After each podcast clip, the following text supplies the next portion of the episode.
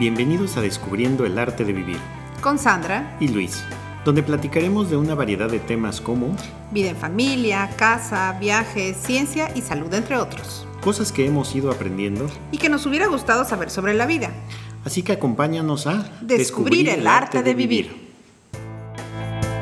El episodio de hoy, Afrontando crisis en familia. Hola a todos. Antes que nada queremos darle una disculpa porque la semana pasada no pudimos sacar nuestro episodio.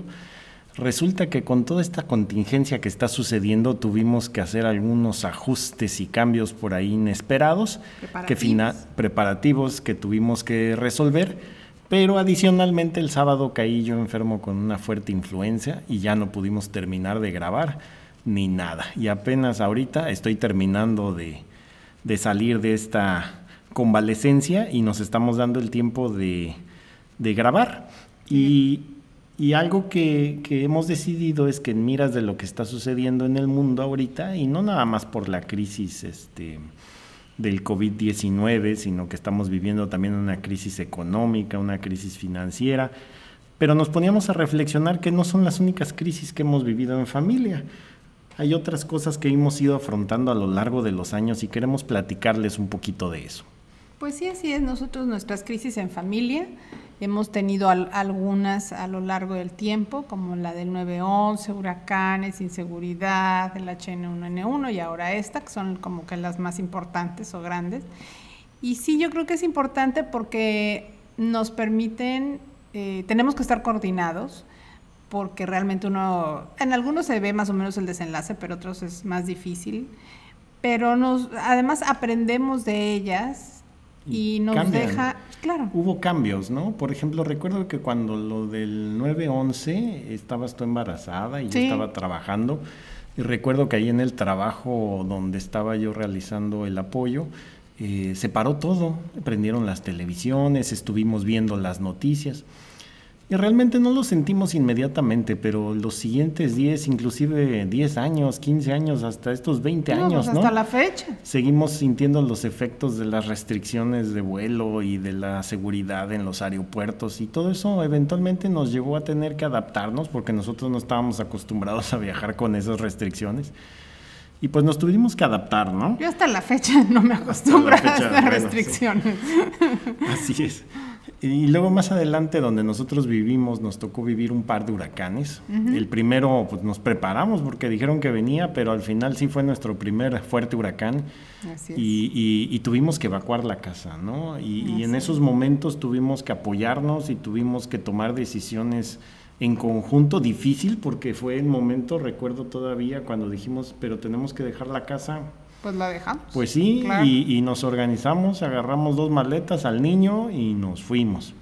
Y es que muchas veces le dicen a uno, viene el huracán, la verdad es que a veces uno no cree que las cosas van a pasar o van a ser, y sí suceden, entonces realmente sí hay que tratar de prepararse y si no, pues afrontar la crisis lo mejor que se pueda en familia. Y también tomar acciones a tiempo, no tenemos por qué esperarnos demasiado, ¿no?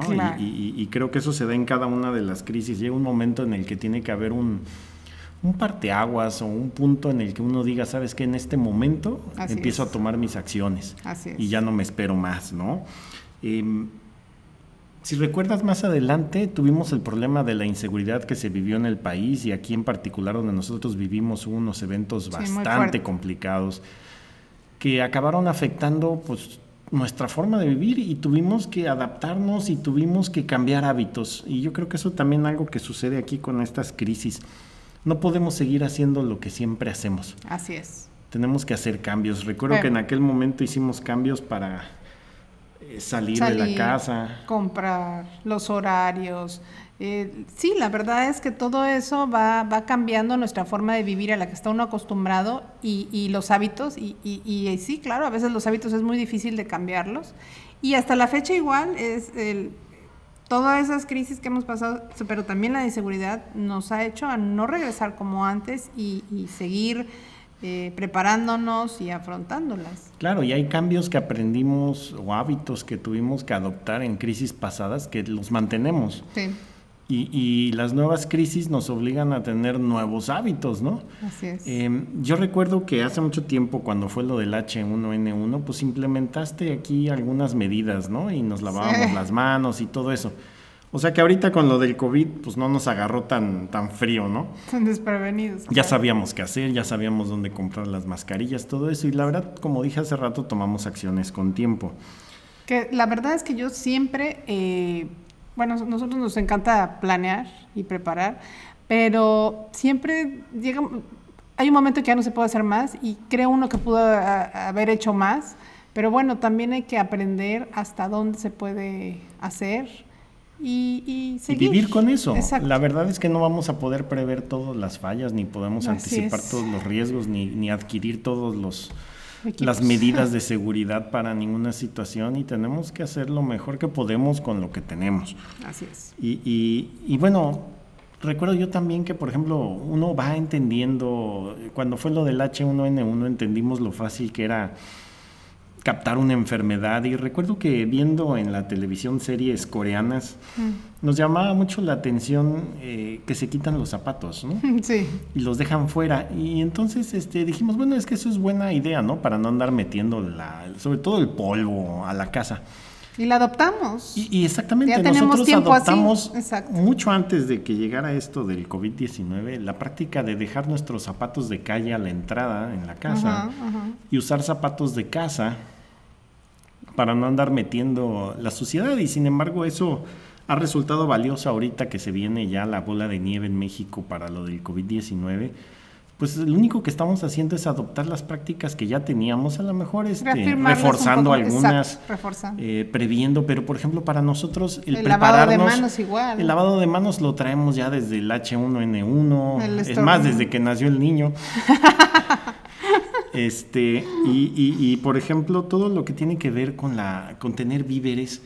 Ah, em, también desde el huracán que Exactamente, no, Es, no es algo. De hecho, inclusive en cuando no hay huracán, nosotros siempre tenemos las cosas listas. Sí, tenemos una maleta. Ya habíamos platicado en otra ocasión sobre desastres y, y, tenemos nuestros papeles listos y todo listo por si se requiere, ¿no? Es esperar a que ocurra la crisis. Hay cosas que podemos hacer antes, pero ya cuando nos agarra, lo más importante, y, lo estamos viviendo ahorita, todo esto, llamadas de amigos, eh, pláticas, em, familiares, dudas, eh, empieza, empieza a haber un escalamiento de tensiones y de sentimientos que puede ser muy peligroso en esto de los manejos de las crisis. y justamente hoy en la mañana platicábamos que tenemos que desconectarnos un poco, ¿no? Si hay que estar pendientes. Eh. Bueno, es que necesitamos también una salud física y mental. Claro, claro. O sea, no podemos estar las 24 horas eh, pensando en algo que además ya no, podemos, hacer nada, que exacto, que no podemos controlar, ¿no? Entonces, hoy le decía justo a una persona, decía, mira,